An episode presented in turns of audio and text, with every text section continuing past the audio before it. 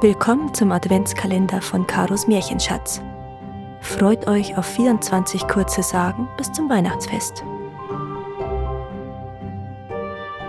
Türchen 15 Das seltsame Pulver im Butterfass. In der Gegend vor Harpfing bei Kirchstedt war einmal ein Schneider auf der Stör. Er saß in der Küche und nähte fleißig an einem neuen Sonntagsgewand für die Bäuerin. Als er kurz von seiner Arbeit aufblickte, konnte er zufällig beobachten, wie die Frau ganz verstohlen ein gelbliches Pulver in das Butterfass streute. Er wunderte sich zwar, tat aber so, als hätte er nichts gesehen. Als die Bäuerin mit dem Buttern fertig war, hatte sie zu seinem Erstaunen eine bedeutend größere Menge Butter, wie normalerweise aus einem Fass dieser Größe zu erhalten war, bekommen.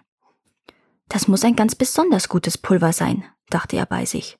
Das will ich auch einmal versuchen. Er hatte sich genau gemerkt, wohin die Frau das Pulver gestellt hatte, um sich bei Gelegenheit etwas davon zu holen.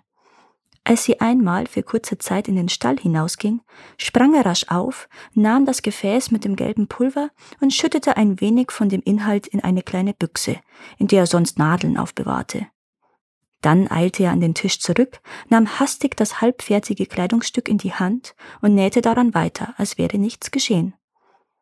Als die Bäuerin gleich darauf wieder hereinkam, bemerkte sie zu seiner Erleichterung nichts. Der Schneider konnte es kaum erwarten, bis er mit seiner Arbeit fertig war und heimgehen konnte. Zu Hause erprobte er die Wirkung des geheimnisvollen Pulvers sofort in seinem eigenen Butterfass. Und tatsächlich, er erhielt fast doppelt so viel Butter wie sonst. Da freute er sich sehr und überlegte hin und her, wie er die Bäuerin fragen könnte, woher sie das Pulver bezog, ohne seinen Diebstahl gestehen zu müssen.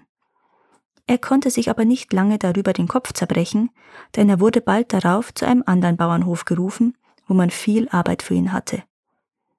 Also packte er seine Sachen zusammen und machte sich auf den Weg zu seinem neuen Arbeitgeber. Um dorthin zu kommen, musste er durch ein Stück Wald gehen, wo die Bäume so dicht standen, dass es auch am helllichten Tag geradezu finster war. An der dunkelsten Stelle trat ihm plötzlich ein großer, schwarz gekleideter Mann in den Weg. Der Schneider, der ein schlauer Geselle war, erkannte trotz des tief ins Gesicht gezogenen Hutes, mit dem der andere seine Hörner zu verbergen suchte, und trotz des langen Mantels, mit dem er seinen Boxfuß zudeckte, dass es sich um den Teufel höchstpersönlich handelte. Nie gekannter Schrecken fuhr ihm in alle Glieder, und er rief hastig, wobei er abwehrend die Hände ausstreckte Ich hab nichts zu schaffen mit euch. Geht nur eures Weges und lasst mich in Frieden ziehen. Oho, entgegnete der Höllenfürst und stieß ein meckerndes Lachen aus. Da bin ich anderer Meinung. Du benutzt doch so fleißig mein Pulver beim Buttern. Der Schneider erbleichte, und kalte Furcht griff nach seinem Herzen. Er stotterte verstört. Ja, ja, schon, aber, aber ich hab nie mehr, nicht, nicht gewusst, dass es. Äh Nun, das macht ja weiter nichts, dass du nicht gewusst hast, dass es mein Pulver war versuchte ihn der Teufel mit falscher Freundlichkeit zu beruhigen.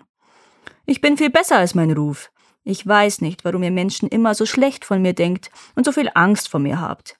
Schau, ich will dir sogar noch mehr von dem Pulver geben, denn deins ist ja schon fast aufgebraucht. Er zog eine Dose aus der Tasche, die bis oben hin mit dem gelben Pulver gefüllt war. Nimm dir so viel du willst, forderte er den Schneider leutselig auf, und seine Stimme triefte geradezu vor Scheinheiligkeit. Du bist deiner Lebtag lang ein armer Schlucker gewesen. Du verdienst es, endlich zu Reichtum zu kommen und ein besseres Leben führen zu können, als dir bei wildfremden Leuten mit langweiligen Näharbeiten die Finger wund stechen zu müssen. Erstaunt und verwirrt blickte der Schneider auf das Pulver, das ihm so verlockend vor die Nase gehalten wurde.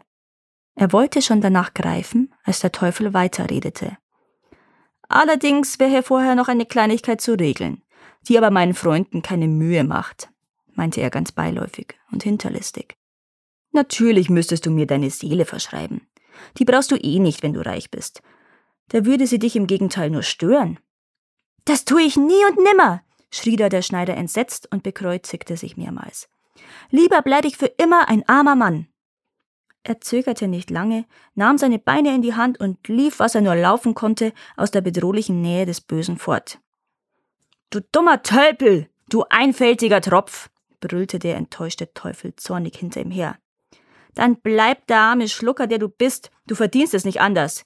Ich biete dir meine Hilfe nicht mehr an. Und das Pulver, das du gestohlen hast, soll dir auch nichts mehr nützen. Wütend, weil ihm wieder einmal eine Seele entgangen war, mit der er fest gerechnet hatte, stampfte er mit seinem Boxfuß auf die Erde und fuhr unter widerlichem Schwefelgestank geradewegs in die Hölle zurück. Der Schneider war überglücklich, nochmals mit heiler Haut entkommen zu sein und verzichtete gerne auf das gelbe Pulver, das von Stund an tatsächlich keine Wirkung mehr zeigte. Danke, dass ihr auch dieses Mal zugehört habt. Es würde mir sehr helfen, wenn ihr diesen Podcast abonniert und wenn er euch gefällt, mit euren Freunden und eurer Familie teilt. Habt ihr Vorschläge oder Wünsche für weitere Geschichten? Dann schreibt mir. Meine Kontaktdaten findet ihr in den Show Notes. Bis zum nächsten Mal.